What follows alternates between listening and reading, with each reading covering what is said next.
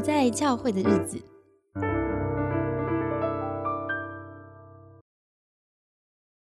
欢迎收听《不在教会的日子》。上一集我们讨论了很多关于饶恕的思考。其实，当不幸的事情发生在我们身上，而且又有明显的加害人，真的是一件非常非常难以饶恕的事情。我们也讨论到，不能只谈饶恕，必须也要同时谈公义、认罪、道歉和复合。当任何的群体或社会只高调的谈饶恕，而不谈惩罚和道歉，其实会制造出比不饶恕更严重、更可怕的问题。可能很多身处在其中的旁观者，不知不觉拥护了一个不公义的体制，也就是我们在信仰读书当中所提到的共谋者，在不知不觉间站在权力方去思考，和谐掉了受害人的声音。而形成了坚固的共犯结构。要主动觉察到自己好像参与在其中无所作为，其实不是一件容易的事情，因为我们很容易合理化自己的决定，也认为自己在执行公义，只是这个公义不会站在受害者这一边。当我们愿意为大多数人直接牺牲少数人的权利。让他们的声音消失，就是一件很危险的事情。我们这一集处理圣经中的 Me Too，就是想带大家一起来思考这些被消失的声音。很开心邀请到子颖，为我们精心预备了两个精彩的圣经故事哦。圣经里的 Me Too，我选了两个人，一个是蒂娜。选他的原因是我很印象深刻，在这个故事里，迪娜她被事件给强暴，但是在这段经文描写里，从头到尾都只有男性的人物有发言，然后从头到尾，迪拿本人更是连一字一句为自己发言的权利都没有。所以我在想，如果我们从迪拿的视角，重新来看这段经文，他遇到的是什么事情？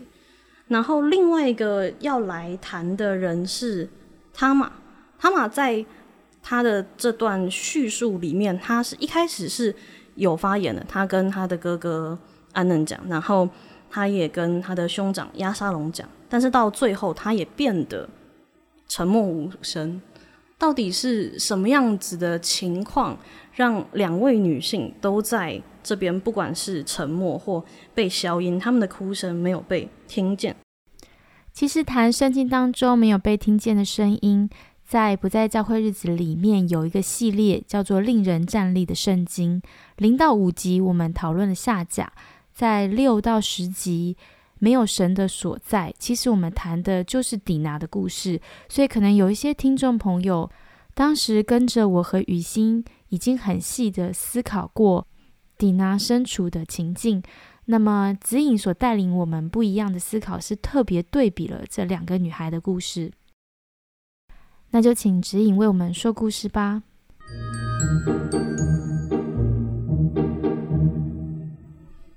那我们先从嗯迪娜的故事开始来讲，然后迪娜的故事，我们这边是在创世纪的第三四章。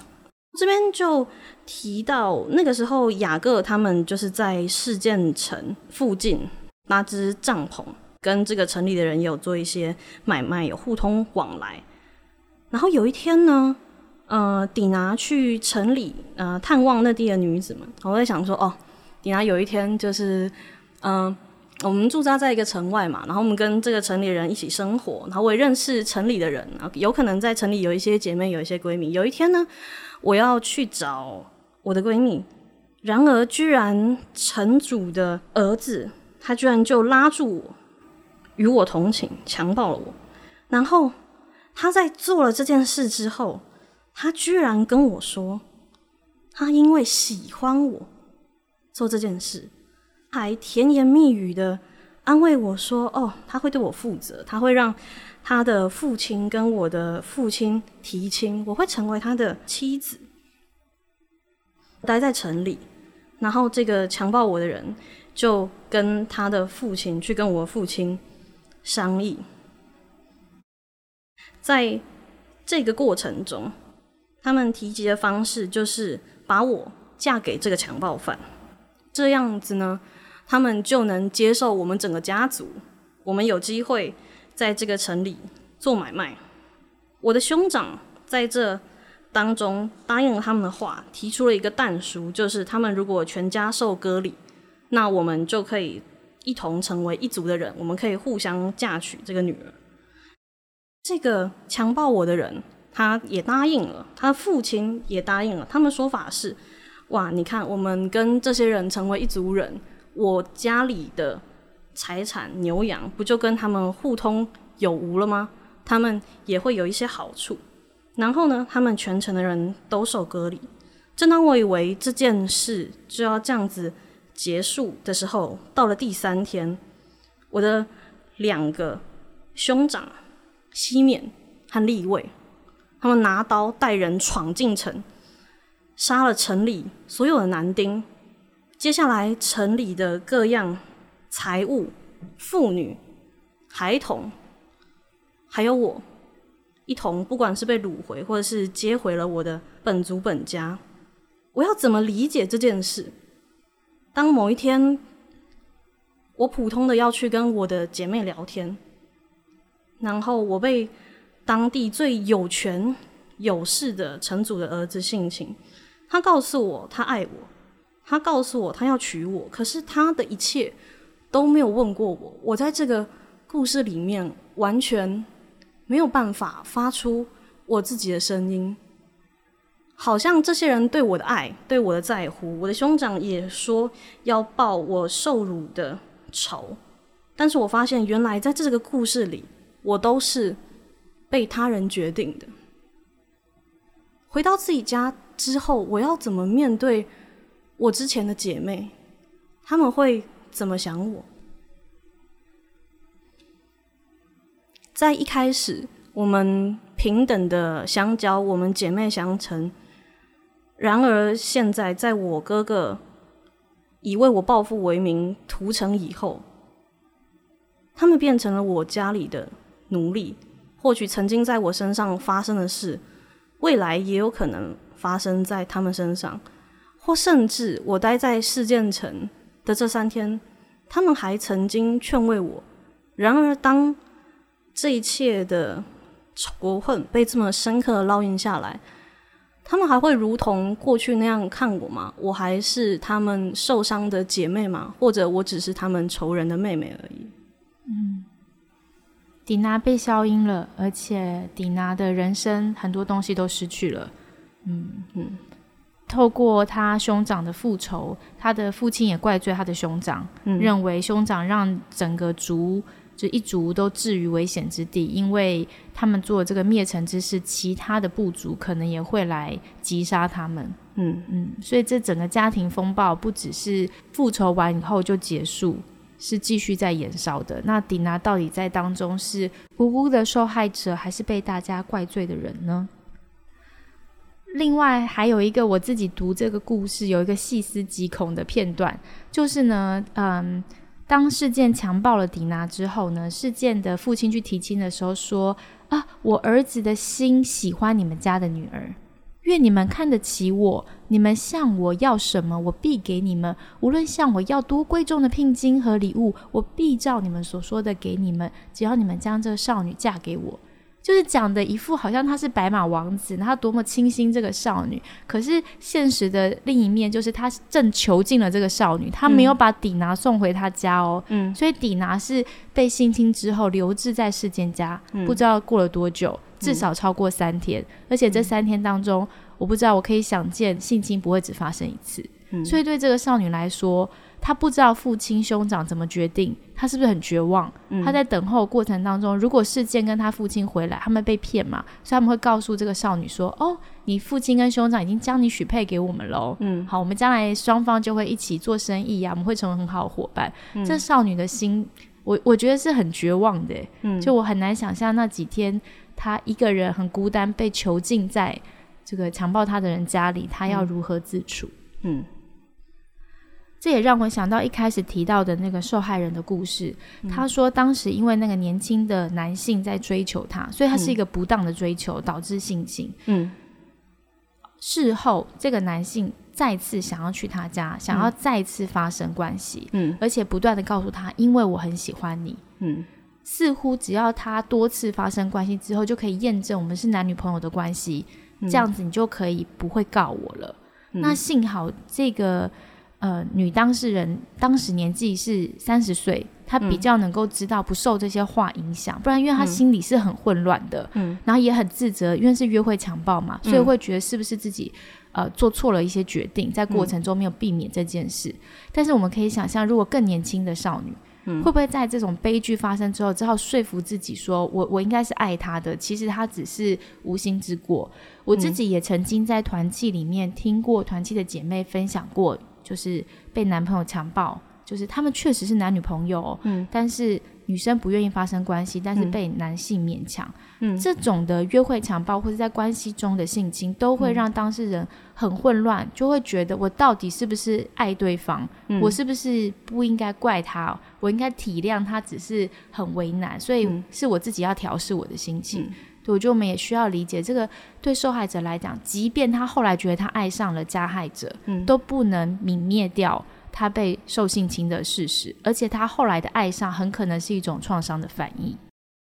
其实当事件看到底拿他动心，他明明就可以求他的父亲向雅各提亲，但他没有这么做，他选择了要先满足自己的欲望，然后在满足自己的欲望之后，他才来用甜言蜜语在哄底拿，在两边的不管你说利益交换、后续处理或谈判之中，抵拿的这件事所占的篇幅，甚至还不如他们在讨论哦，我们要怎么成为一族人哦，我们之后可以怎么通婚，我们有什么利益的来往。当这个伤痛只被视为名利受损的时候，这样子一种息事宁人或是大事化小、小事化了的姿态，它真的能平息这件事吗？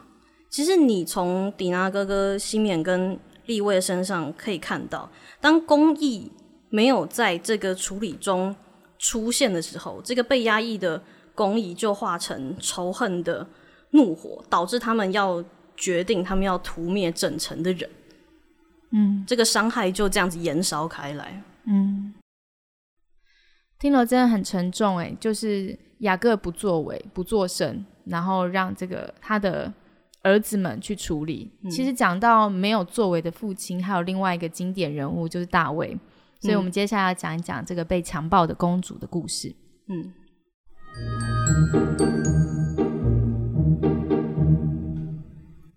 有一天，我的哥哥病了，然后他请父王让我去照顾他。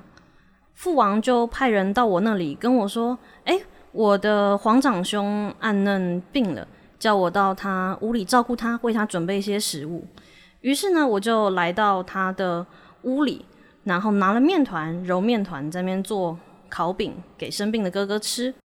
当我把饼做好拿出来的时候，他却不肯吃，然后还叫每个人都出去。我非常困惑。他跟我说，让我把食物拿进他的卧房，他好可以从我这边接过来吃。我想，哥哥毕竟是病人，于是我就拿着饼进入他的卧房，然后他拉住我，叫我跟他同情。我说：“哥哥，不可以，你你不能这样做。以色列中不能有这样子的丑事啊！我蒙受这个羞辱，我我该往哪里去呢？至于你，你在以色列中也会成为一个愚顽人。你现在可以求父皇，他不会禁止，就是让我归你。但是我的哥哥他不听我的话，他比我更有力气，他就强暴了我，逼我与他同寝。在事后，他居然恨我，他居然要把我从他的房里赶出去，仿佛我不是以色列的公主，仿佛我是一个他可以随意对待的妓女。我被仆人赶出门时，我身穿的彩衣是以色列公主未出嫁时都穿着的外袍。我把灰撒在头上，撕裂了这代表未出嫁公主的彩衣，以手抱头，一面走一面哭。我来到了我的胞兄压沙龙面前，我的哥哥问了我的情况，然后他跟我说，强暴我的人也是我的哥哥，叫我不要把这件事放在心上。然后我孤孤单单的住在他的家里。时间这一走就是两年。两年后，我突然听闻我的胞兄亚沙龙收留我的哥哥，他杀了强暴我的人，他被全国通缉，逃到外邦。然而我，我什么时候被提及呢？为了打消父皇的疑虑，父皇担心他的儿子全死。我听说父皇在皇长兄强暴我之后非常愤怒，然而他什么都没说，什么都没做。我再次被提及，就是当初设计让我被我的兄长强暴的人，在我的父皇面前提及这件事。他说我哥亚沙龙只会杀暗嫩，因为当暗嫩强暴我的时候，亚沙龙就定义要杀他。我的事被提出来，只是为了让我的父皇信任这个陷害我的人。原来他在一切消息都还没传回来之前，就已经判准、料定了这件事。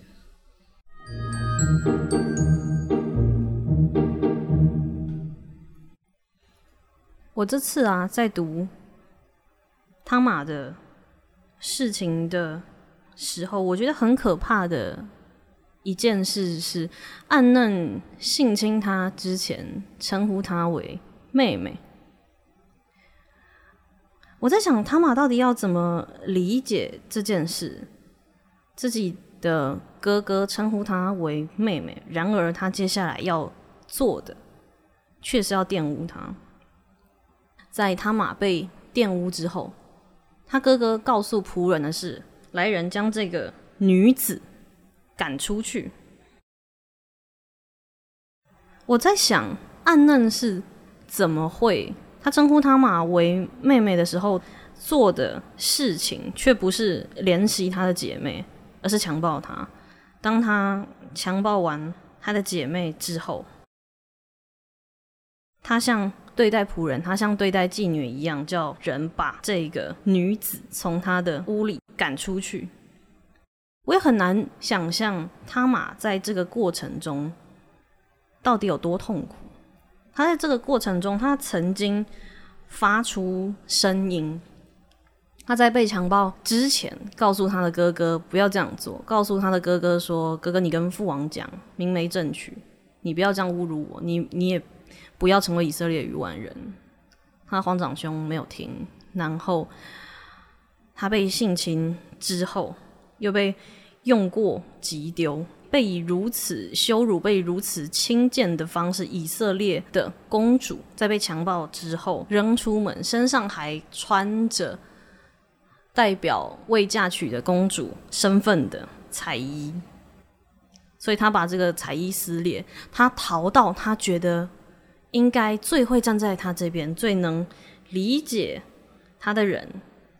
就是他同父同母的哥哥亚沙龙那边，然而亚沙龙理解了发生什么事之后，却只告诉他，让他不要作声，也不要把这件事放在心上。我觉得在这当中的两年，圣经描写他嘛孤孤单单的住在他包厢亚沙龙的家里，到亚沙龙杀了暗嫩，这当中这两年，他玛在想什么？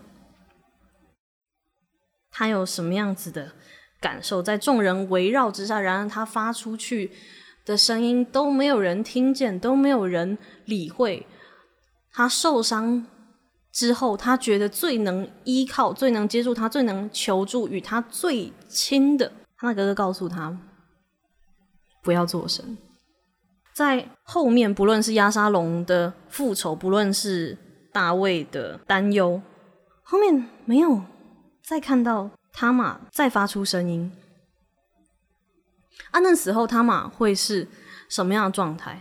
他会不会想啊？原来当初我哥亚沙龙要我暂且不要做神，原来是他已经下定决心要杀安嫩，或者是在这两年当中，他已经默默接受了啊，所有人都不会接住他，所以他就默不作声，他孤孤单单把这件事吞下去。然后忽然他的亲哥，他现在唯一可以依靠他的避风港，他住在他家里的这个哥哥在外逃亡。现在亚沙龙的家里真的是空空荡荡了。在他马知道他哥哥原来要为他讨这笔羞辱的时候，他也失去了他的哥哥。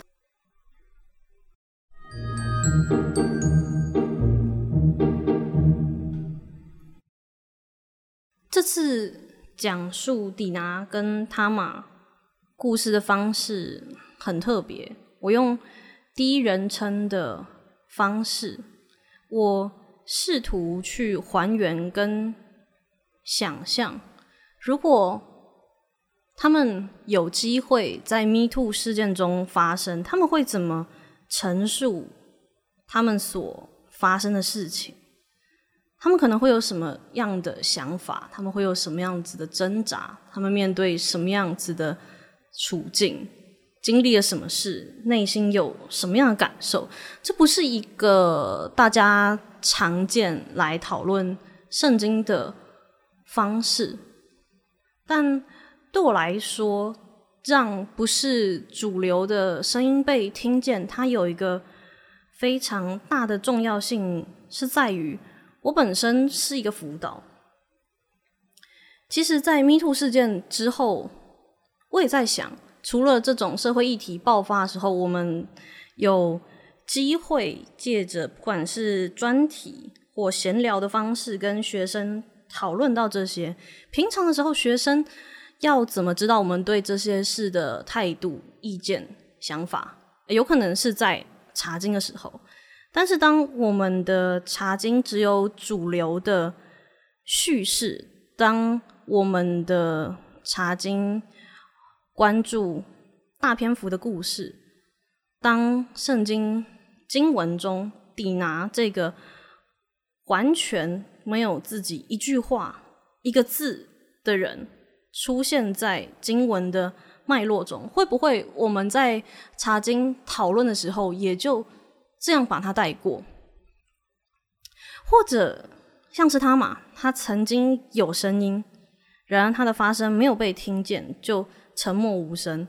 我们在讨论这一段的时候，我们会讨论他的视角吗？还是我们在看大卫的默不作为？我们在看暗嫩的行恶？我们在看亚沙龙的报复跟后续一连串的皇室斗争？会不会当我们的主流叙事，当我们的查经忽略了？底拿跟他玛的故事，学生在听我们讲解圣经，在跟我们讨论查经的时候，他不只会听辅导说了什么，他看经文，他也会发现，哎，辅导没有说什么，为什么我们没有讨论到底拿？为什么底拿没有声音？为什么他马原本可以为自己发声？后来，他的兄长让他暂时默不作声之后，他就再也没有在经文中看到他发生了。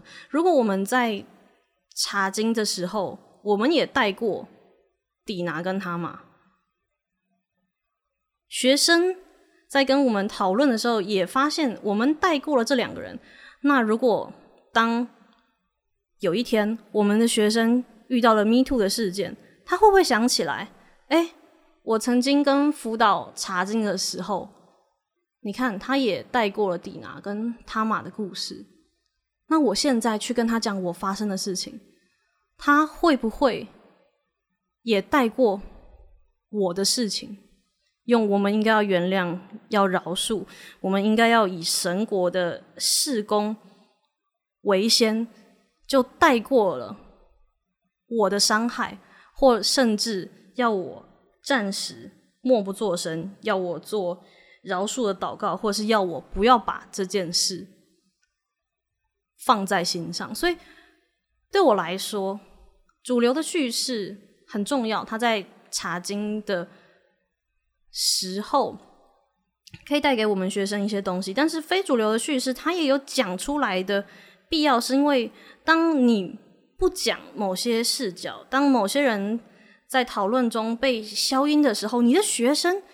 也会观察到，如果他察觉原来他的处境有可能也是会在这个社会中被主流叙事消音的时候，他敢跟从来不谈及圣经中被主流叙事消音的人的你求救吗？我的辅导在查经的时候完全带过这些跟主线无关的人，那如果我发生的。这个事不符合教会中或信仰群体中时常论述的正面的恩典、正面的见证。要是我身上发生了很可怕的事情，然而以我的经验，在聚会之中，辅导从来不跟我们讨论这些可怕的事情。当这些事发生之后，这个学生会跟辅导求救吗？我觉得很难。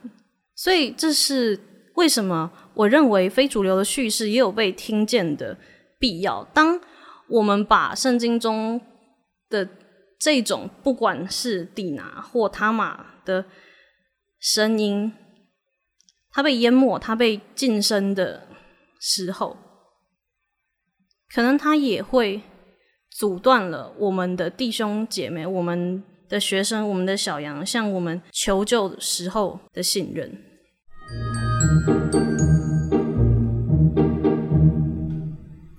听完两个沉重的故事之后，这两位被消音的女性啊，到底可以带给我们什么样的思考呢？如果比较这两个故事，我觉得如果比较这两个故事的话，我觉得有几个很重要的共通点。第一个共通点就是被剥夺的选择权，因为其实在这两个故事中有一个重复，就是他们都有提到后来，就是比方说呃事件提到我会娶你。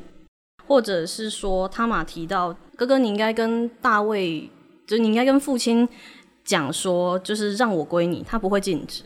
但其实你看，安嫩他也没有这么做，所以代表他们在当时走当时传统的婚嫁这个路线，他们原本是有选择权，都被剥夺了。然后他们的差别是，呃，底拿从头到尾没有办法发出自己的声音，他玛则是他一开始。有声音，他反抗他的皇长兄嘛，然后都没有被听见。然后他被强暴之后要被赶出门，他就说：“你做这件事比之前的事情更恶劣。”然后还是被仆人赶出去。最后，他一边走一边哭，撕裂身上的彩衣，头蒙着灰，来到他的胞兄亚沙龙面前。结果亚沙龙只是跟他说：“不要出声。”就是我们看到一个从头到尾都。没有声音的人，我们只能猜测他。跟我们看到一个从有声音到被各样的伤害跟现实的情况打击到无法发出声的人，嗯，这样子。而且我觉得从这个叙事解禁来看，通常一段故事的最后一段话，通常都是这个作者的重点会放在那边。那在他玛故事记录到他玛的最后一句，就是他孤孤单单的住在他的长兄亚沙朗的宫里。这个孤孤单单其实是圣经非常少见的词。对我那时候看到这个孤孤单单，我就在想，亚沙龙他虽然不是长子，但他也是大卫的儿子，他是当时的王子。你想想看，一个王子的府邸有可能空无一人吗？就算没有仆人，也有他哥哥亚沙龙吧？那为什么孤孤单单呢？就是他被强暴前，他跟暗嫩好说歹说。安能没有听他，他被强暴之后要被丢出门外，他在求这个强暴他的人，也没有听他，甚至仆人都能把他赶出门。他最后向自己兄长哭诉，他的兄长告诉他：“啊，这没事，你不要出声。”所以最后说他嘛，孤孤单单。我在想，这个孤孤单单不是指亚沙龙的府邸荒废，也不是指亚沙龙不在家，没有长期陪伴保保美，而是说，在这一连串从原本有声音到没有声音，他在这个事件中做了他所有当下能做的反应都被消音之后，他孤零零的在这个繁华里。他的心里是孤孤单单的，没有一个人听见他的声音，没有一个人在他心碎的时候站在他的身侧，所以他嘛孤孤单单的住在他胞兄压沙龙的府里。嗯，我记得有一次我查这个经卷的时候，我跟的是大概教会可能差不多五六十岁的长辈，我在长辈团契里面，然后跟他们一起查这个经文。嗯，我觉得很有意思，就是。没有一个人站在他马的角度去想象他的心情，大家会推测亚沙朗在做什么啊，大卫在做什么啊，啊，安嫩怎么会这样啊？嗯，对，然后我就忍不住说，我说经文当中他马就没有出现了耶，这个少女的一生好像就停在这四个字，我觉得怎么会这么不公平啊？就怎么会这么悲伤啊？嗯，然后我还记得我那时候一种感觉，就是我讲完这个之后。大家面面相觑，不知道怎么接话。嗯，就是我有一种，好像我们查经的时候，嗯，很难去承认圣经当中有悲剧在发生，嗯，有人的人生就这样毁了，我们不知道还要怎么讨论，嗯，就是就毁了，嗯，对，所以我觉得好像真的很难。但在我们不论是讨论圣经，或是我们自己去直面人生苦难的时候，我们是很难去停留在那个痛苦当中。去思想说此刻该怎么面对这个痛苦。嗯，但是我觉得其实你从这两个故事的后续，你就会知道，当没有任何人能够或愿意停留在这个痛苦，当这个哀声发出没有被接住的时候，被消音，就是这两件事的结局吗？不是的，这两件事的结局，一个是西缅跟立位屠城。一个是压沙龙亲手杀了安人，嗯，所以当这个伤痛没有被接住，没有发出声音，当公益在这个讨论中，在这个后续处理中全然无份，当这两位父亲好像打着为家族好，要保全血脉、保全族群的考量，最后都没有如愿，这个被消音的公益。在当事人跟当事人身边的人心中燃烧，他被扭曲成仇恨的怒火，最后变成了报复的血债血偿。我没有办法从正常渠道伸张的正义，那我就自己来。这些人不出声，那我就亲手杀了伤害我妹妹的人。嗯。我觉得我们每次在讲饶恕的时候，我们都可以举出一些新约经文哈，但是我们可以看到，就是在旧约其实有蛮多写在写长，就是复仇的这个故事。嗯嗯，我觉得确实是当不公义发生，人心中有很大的愤怒，报复或饶恕其实都是对一个不公义的回应。嗯，只是一种是毁灭性跟破坏性的，嗯，另外一种是转化。嗯，去让自己有办法继续活下去。嗯，对，但这个过程都是一种选择跟痛苦。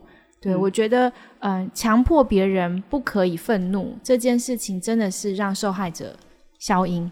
嗯嗯，我觉得除了受害者的消音之外，我在这当中看到一个很恐怖的事情，就是掌权者也沉默无声。你最有资格讲话的人，雅各跟大卫。在这个叙述之中，完全没有写雅各心里在想什么，没有写他的感情啊。大卫有写他很愤怒，还有后续作为吗？也没有，而且是大卫有他是助攻者诶，因为暗嫩跟爸爸说你去叫妹妹来，大卫就去叫妹妹。大卫回想这件事，难道不会觉得对他也助长了这件事情？嗯嗯。但是他们在这当中保持了沉默。其实，在群体。讨论的时候，我们就会发现，有些人会站在掌权者立场说：“啊，你看雅各他要考虑族群的延延续啊，啊，你看大卫暗嫩是他的长子，诶，他要考虑他的王位承接吧，诸如此类的事情。”但是明明掌权者沉默，受害人也沉默，为什么我们更愿意去理解？我们更愿意去揣测？我们更愿意去体谅掌权者的？沉默，但是我们却对受害人的沉默无动于衷，就是我们比较难想象，因为我们不知道他们在想什么。对，嗯。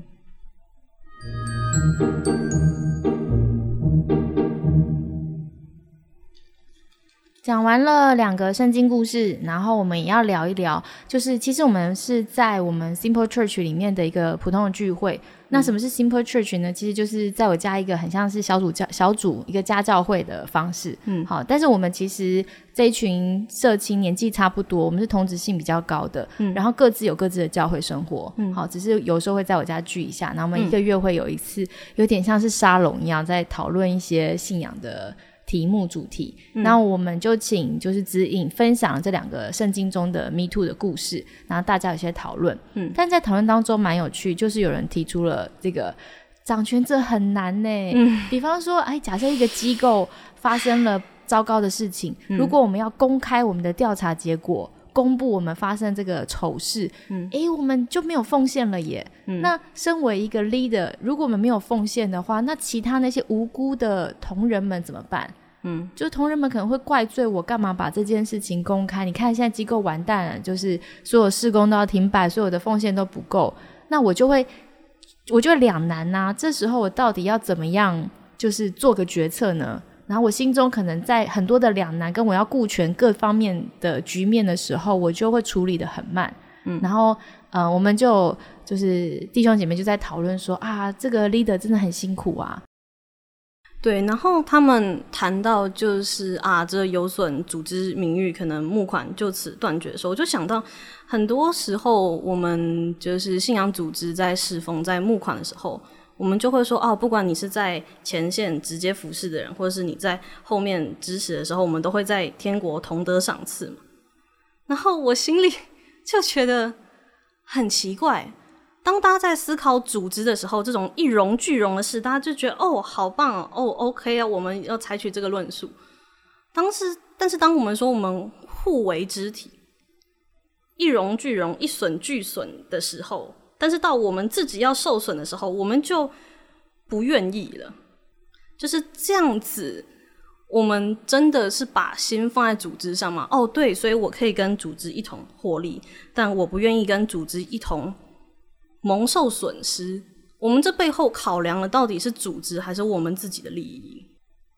嗯，我觉得不可厚非的是。呃，确实，我们有养家的困难。嗯，好，很多童工他真的是薪水已经很微薄了，所以会害怕。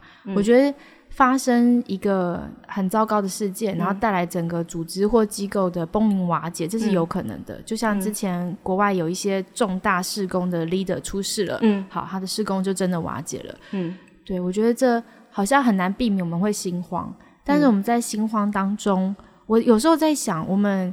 嗯，在情绪里面，可是可能有一个更重要的价值，我们不能忘记，就是当初我为什么认同这个组织，归属成为他的一份子。嗯，很可能是因为这个组织的初心我很认同，因为我认为他在行上帝的公义，我认为他在为上帝做事情。嗯，所以当我想要维护组织维稳，就是不要让这个呃局面变得更恶劣的时候，会不会我不知不觉就忘却了？当初我们认同这个组织，这个组织之所以成为一个体制，嗯，它的那个精神我们就会放弃，嗯，所以我们维持了一个表面上的运作合宜的，啊继续运作的一个庞大的机构，可是我们可能失去了里面可能最宝贵就是当初那个事工的精神。那我会觉得这样会不会，其实长期来看，对事工、对上帝的公义才是有更大亏损的，嗯。因为其实你看，从圣经中神使用各样群体，但没有任何群体会留存到长久。当一个伤害在群体中发生，为什么我们会想要把这件事晋升？为什么我们会想要维护组织的名誉？大事化小，小事化了。其实我们在潜意识中，我们知道这是大事。如果这是小事，为什么不能摊开来处理？所以其实我们都知道这不是小事，它对群体有很大的伤害。在这个伤害、这个侵犯事件发生的时候，其实后续的伤害都已经是注定了，它只是还没有在明面上彰显出来。它不是等到当权者。选择要公开面对的时候，才造成这个伤害。这个伤害在当初这个罪被犯下来的时候就已经确定了，所以它本来就很大，是我们想要把它压下来，而不是因为我们选择公开才让这件事扩大。嗯，所以压下来就很像把伤口就是闷住嘛，然后腐烂或溃烂的地方越来越严重，它可能加剧了可能对受害人的二次伤害，跟就像我们刚刚所提，很多参与在其中的人。他其实也是难以理解为什么这个憾事会发生，跟为什么我所认同的组织精神，如今却是这样处理事情。所以，他摧毁的可能也是很多人对于这个呃我所爱护的体制的这个当初的爱心跟信心，也是同时摧毁。对我，我有时候会觉得，我们保全了好了，也许可能是稳定的童工的薪资好奉献，但是在灵性上的。这种摧毁呢，在灵性上的受伤很多是不可说，这种痛苦呢，会不会反而其实是更深层的？然后是人不知如何把它语言化的一种嗯问题，然后一直会在信仰当中发酵。所以，真的对童工的生命那个灵魂上没有损伤吗？其实我是很怀疑的。嗯，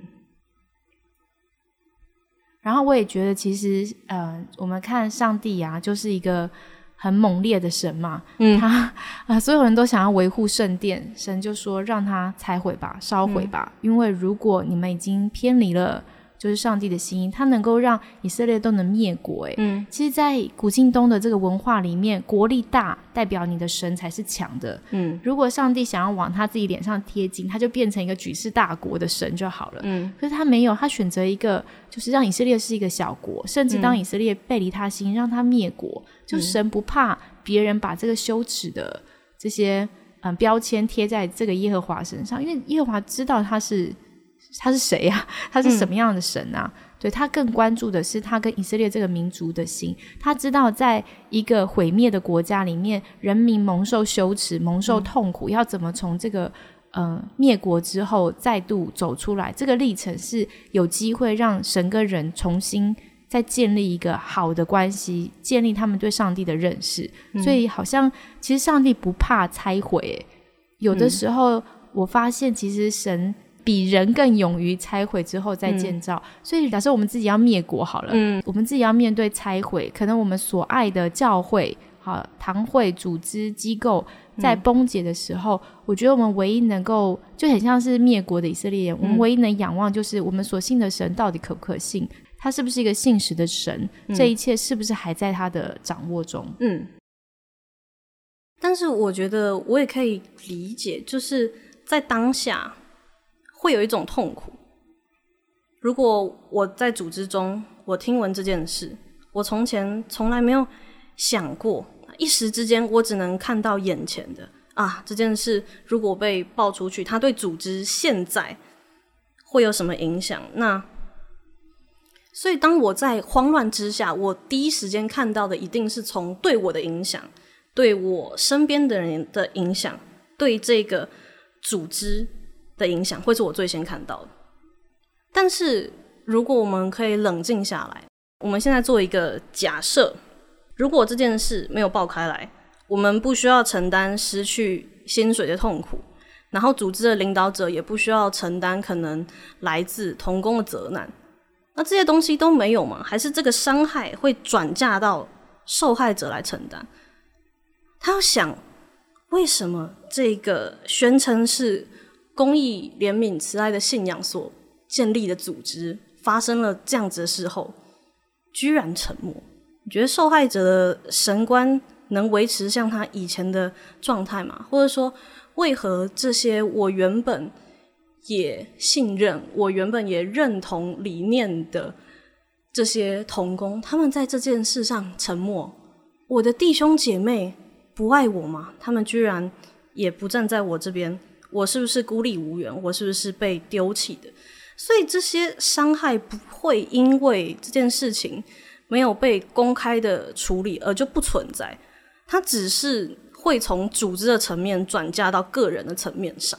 嗯嗯，所以才希望我们做很多这些。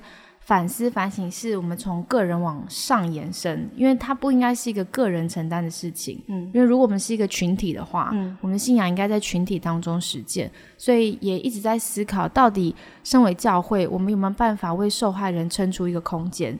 嗯，当时候我们在进行这个讨论的时候，我们就有个假设性的问题，就是那如果今天我是 leader 呢？那我到底要呃顾念那位加害人？好，家人的家属还是我要顾念受害者，因为有可能加害人是一个呃丰功伟业啊，他是有非常大贡献的人。嗯，好，我们有讨论到，比方说之前有名人的这个 Me Too 事件，名人也是有网友出来说话啊，他对呃运动的联盟有很大的贡献，我们是不是就不要那么计较？好，很容易，我觉得在人性上会出现这种呼声，而且甚至可能受害人不讨喜。因为受害人他受创啦，他可能有很多激动的反应，嗯，甚至他会说出一些让别人很不舒服的话，嗯，所以这时候我们当然会比较认同原本就在群体当中大家比较喜爱的 leader，嗯，我们就在提说，那到底这时候两难之下，我们要帮哪一边呢？然后，嗯，我记得我跟子颖的立场比较相近，我们都认为说应该要偏向受害者，原因是因为我们，呃，我自己啦，我觉得原因是因为我知道我容易。在思考上就是帮加害者想，因为我跟加害者熟嘛，嗯啊，我们是比较长久的同工，我们比较有感情。我自己知道我容易偏斜，所以我反而应该更注意的往受害者的方向思考。就是如果真的在两难中难以选择的话，我认为比较公益的，就坐在最小的这个小子上，好，给他一杯凉水喝。我们应该是往比较没有权利的方向走，因为。啊，也有人提到说，那这个牧师如果出事，他被赶出这个组织之外，那他就没有信仰群体了。但我还是觉得，作为一个嗯比较有信仰资源的牧者，他比较容易再找到，就是其他的弟兄姐妹可以帮助他。好，也有很多弟兄你们可能会主动施予援手，但是这个受害者可能就是一个。也许是一个慕道友，也许是一个资源比较少的信徒，所以当他如果被赶出了这个信仰群体，大家认为你破坏我们群体和谐，我们很难面对你，所以我们只好切割的时候，其实他反而才是孤立无援的。而且我一直觉得这里面的伤害不不只是生理跟心理的，甚至是灵性的受伤，这是蛮需要群体的陪伴。但我也很现实的讲，我其实觉得很多时候我们的信仰群体。不是每个人都有能力承接别人的痛苦，嗯，对，可能光是啊，有人在痛苦中忧郁很多年走不出来，我们信仰群体就已经觉得这个人好没信心哦，嗯，对，我们很容易就是切割那些受苦者，觉得你们为什么一直不好呢？那你跟我们不一样，嗯，我们就我真的觉得是一种切割耶，所以我们把它归类为哦，他不正常，跟他不一样的时候，我们就没有办法跟受害者站在一起。然后我觉得这是人性，没错。对，所以，嗯，所以在之前回应 Me Too 的时候才提，不管是处置这些事情，都应该成立外部的，请外部的调查单位进来。嗯，好，因为我们难免官官相护，我们有感情嘛，我们很容易就是没有办法很客观公正的处理。嗯，另外也是，我觉得也需要有可能专业人员帮助我们整个群体，怎么在这件痛苦的事情当中复原走出来。不止受害者需要被帮助，我们很多在。我们旁旁边是无辜者嘛，我们被卷入了。好，原本我就是好好的，可能领导一个施工体。那今天教会出个事，哎，我我的领导就是现在全部要转向，我要去帮对方背这个债。嗯，好，带着整个群，就像现在教宗要带着代表整个天主教向受害人道歉，也不是教宗本人犯的性侵的罪啊。嗯，但是就你说的，一荣俱荣，一损俱损，我们到底？在我们承接一个重要岗位前的时候，我们看到是不是只有那个权力的好处，还是我们看到其实权力就是一个重担？嗯，这个王冠戴上的时候，就是在群体出事的时候，你出来成为那个受苦的承担者。我觉得这是基督教的这个仆人式领导里面最难的一环。然后在讨论中也有一个点让我觉得印象深刻，就是我们讨论到旁观者的沉默。有些人会说，旁观者的沉默就如同我们刚刚讲述，他一开始不知道发生什么事，只能从自己有限的视角出发。然后神学少女也提到，就是在接到的私讯中，有人很多年后在这次遇到 Me Too 的事件，回想当初的沉默，或者回想当时的处置，然后发现现在的自己难以自处。对，所以其实我们在这个当中，我们面对的不只是受害者的沉默、掌权者的沉默，旁观者的沉默也是在这个事件中很大的一个成分。我觉得，除了在当下错愕跟试图理解的沉默，还有另外一种更类似于霸凌时沉默的大多数。但是对于这种沉默，我也有另外一个想法，因为在全体讨论中，我们发现其实一个人的成长历程会决定他看事情的角度。当神的公义跟可能被摊开来解决的方式被提出来，很多人觉得困难。你说那个困难是他真的觉得神的公义不值得被施行吗？或者是说坦诚的处理、坦诚跟公开的处理这件事是没有可能的吗？我觉得并不是。很多时候是我们的生命过程中有没有一个典范，在恶事发生之后，他出来承担，他出来公开的处理，让我们看见原来坏事发生之后。公益是可以被人伸张，但是如果我们在生命中都没有遇过这样子的经验，突然在讨论的时候，有人跟你说公益是可以被伸张的，这是呃公开透明的处理方法是可以被坚持的时候，你可能会下意识的否认或退缩，你不敢相信有这样子的事，因为在你的人生经验中，你没有见过，你没有看过，你没有经历过，所以你没有办法想象，你才没有办法相信。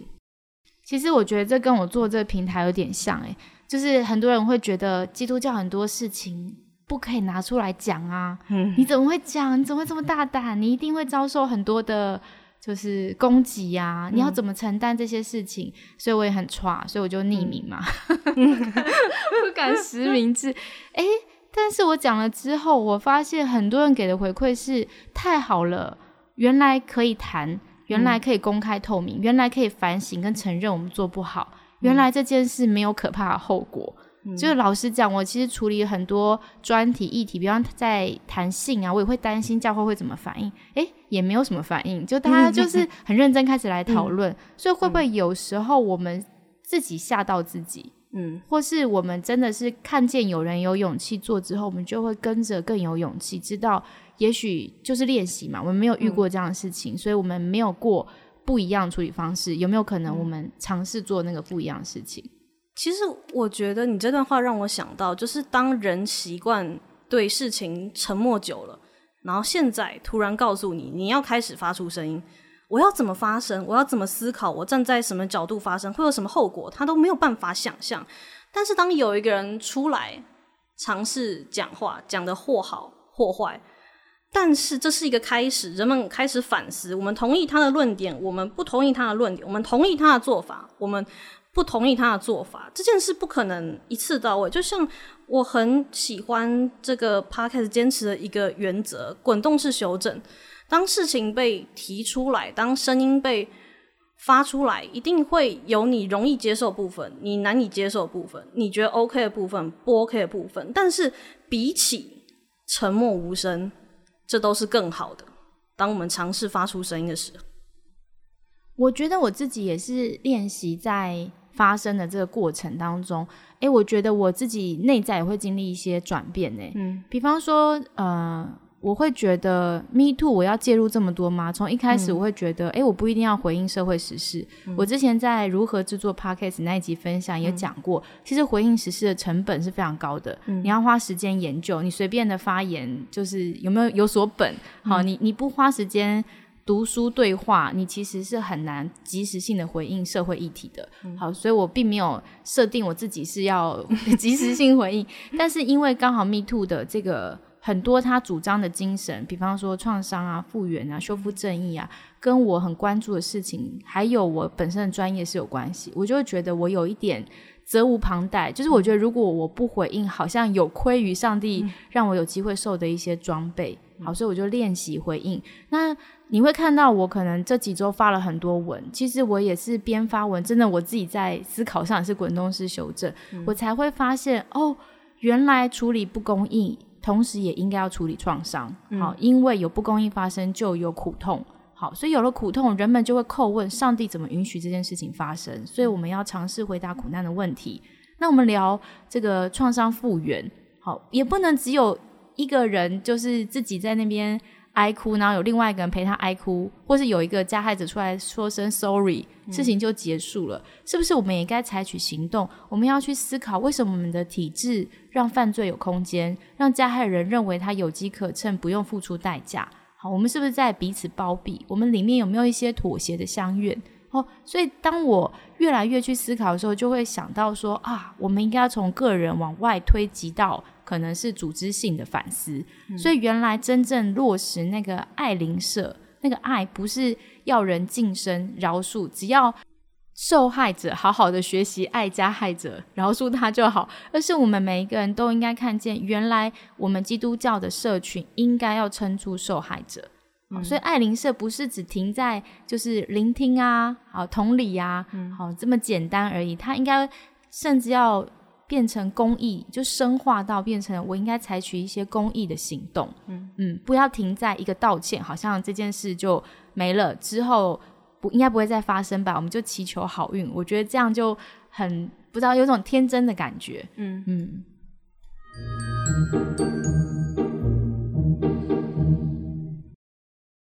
其实我觉得，像我们这次的讨论就很不错，就是我们看到我们的组织、我们的教会，我们要承担什么样的责任，同时我们也去理解，就是身在。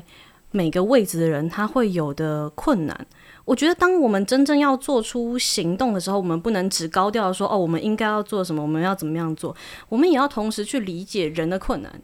正是因为我们先理解了在这个位置上的人会遇到什么困难，我们才可以知道我们要怎么帮助他、支持他、克服他，或是当我们从妥协相愿、默不发声到我们做出行动之间。我们还缺了什么思考？我们缺了什么反思？我们缺了什么创伤知情的知识或更多的资源？当我们可以深刻理解人的罪跟为难之后，我们要活出公益，我们要撑住受害者，我们才会是有所本的，才不会沦于唱高调。嗯。我之前在讨论当中也有听过，就是呃有朋友经历这种机构跟组织的重大事件之后很难过，很难调试嘛，因为他信任的可能长辈却做出了恶事。